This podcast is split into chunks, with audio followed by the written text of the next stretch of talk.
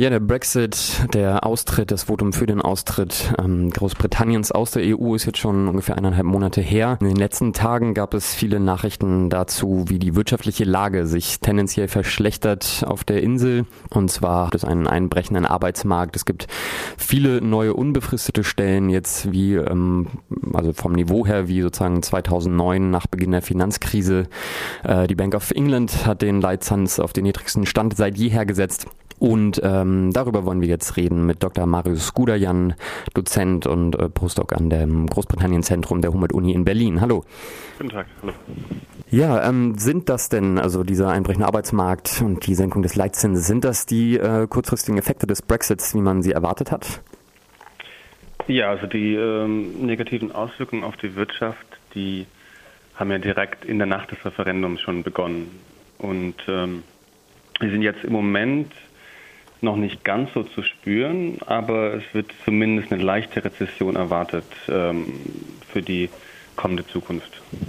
Also interessanterweise ist der Konsum bisher noch nicht zurückgegangen. Also in der Bevölkerung scheint das noch nicht angekommen zu sein. Ähm, das ist vielleicht eine Auswirkung, eine Konsequenz, die sich erst nachgelagert dann in Erscheinung tritt, dass die Leute merken, okay, es ist wirklich weniger Geld im Geldbeutel und man muss sparen. Im Moment ähm, ist, ähm, ja, also der Arbeitsmarkt ist auf jeden Fall betroffen. Die Wirtschaftswachstumsprognosen wurden auch ähm, runtergesenkt von 2,3 Prozent auf 0,8 Prozent. Und ja, Immobilienpreise und auch Investitionen aus dem Ausland vor allem sind auch betroffen. Also da wird sich schon was in Zukunft bemerkbar machen.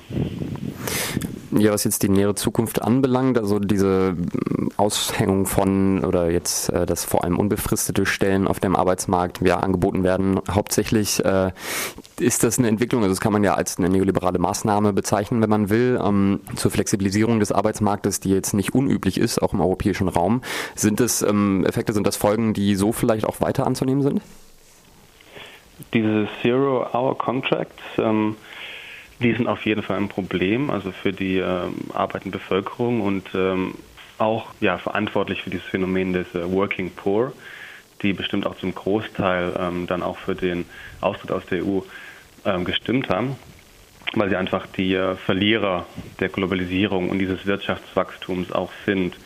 Inwieweit jetzt die Politik ähm, realisiert hat, dass die Zero-Hour-Contracts in Zukunft schädlich sind für die Stimmung in der Bevölkerung und ähm, auch ja, für das soziale Wohlergehen der Menschen. Das wird sich zeigen. Also ich glaube, Theresa May, wenn ich das jetzt richtig in Erinnerung habe, möchte diese irregulären Arbeitsbedingungen, die Zero-Hour-Contracts, einschränken in Zukunft. Ähm, ich bin mir nicht sicher, ob die sich weiter ausbreiten werden, weil sie auch schon sehr verbreitet sind äh, oder worden sind in den letzten Jahren.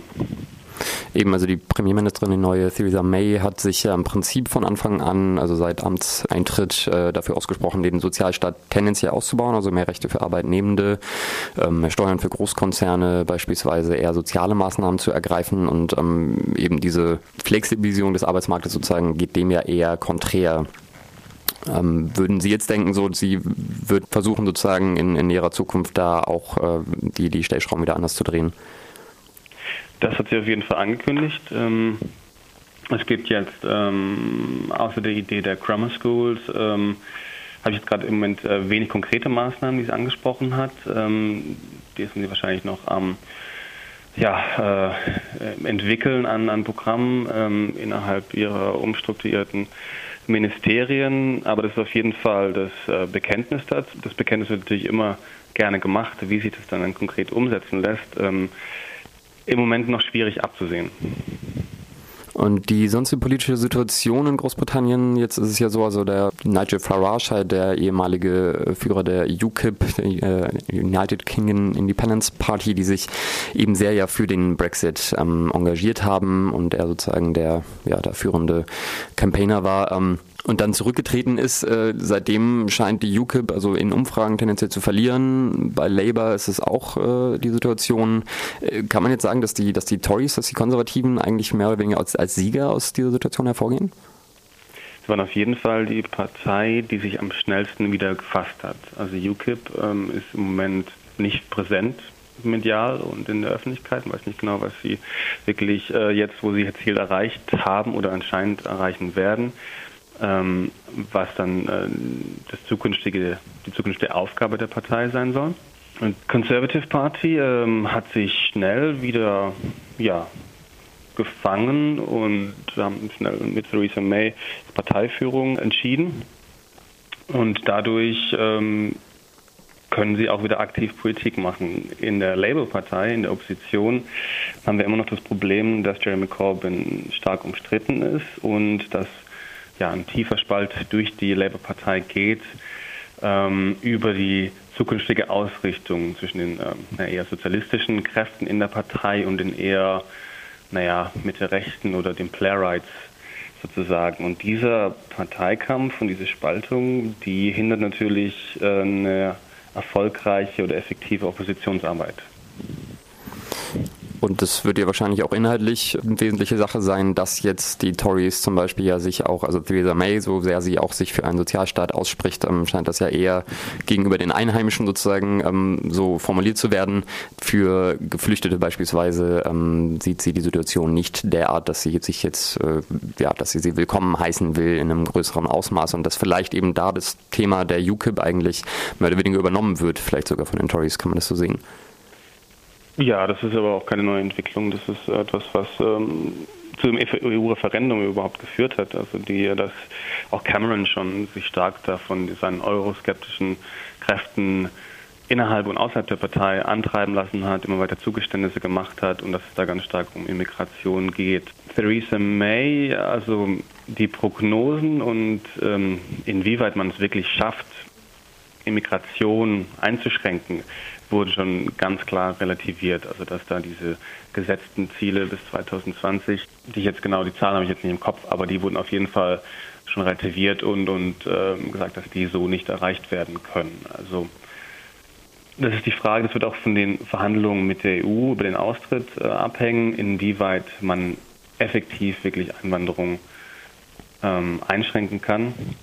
Interessant ist im Moment, was man sagen kann, ist, dass zumindest diese die Atmosphäre in der britischen Bevölkerung, dass sie ähm, gegen Immigranten, ethnische Minderheiten, dass die ähm, auf jeden Fall stark zugenommen hat und auch einen neuen Ausdruck erfahren hat nach dem Referendum, was ja doch schon sehr bedenklich ist. In Großbritannien als naja, ein bisschen lange Zeit als das Vorbild einer multikulturellen Integration äh, angesehen wurde, dass es jetzt so ein ähm, Backlash, so ein Rückschlag gibt. Das war jetzt so und vielleicht nicht unbedingt zu erwarten. Und das liegt an den sozialen Spannungen einfach daran natürlich, dass es äh, einem Großteil der Bevölkerung nicht gut geht und da ein Ressourcenkampf stattfindet und der auf dem Rücken von Immigranten dann ausgetragen wird.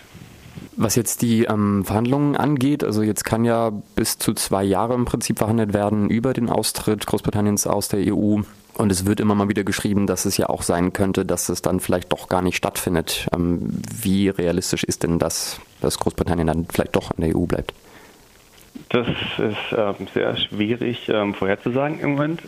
Die Frage, also ob es wirklich zum Brexit kommt, also die jetzige Regierung steuert schon darauf zu. Also die hat das wirklich eben äh, auf, auf dem Schirm und möchte das vorantreiben und das würde darauf hindeuten, dass es auch passieren wird. Jetzt gibt es verschiedene Faktoren, die da im Weg stehen. Zum einen, dass die Mehrheit der Abgeordneten im Westminster Parlament nicht für einen Austritt sind und immer noch ihre Zustimmung wahrscheinlich geben müsste für den Austritt. Also da müsste man gucken, ob das wirklich stattfindet.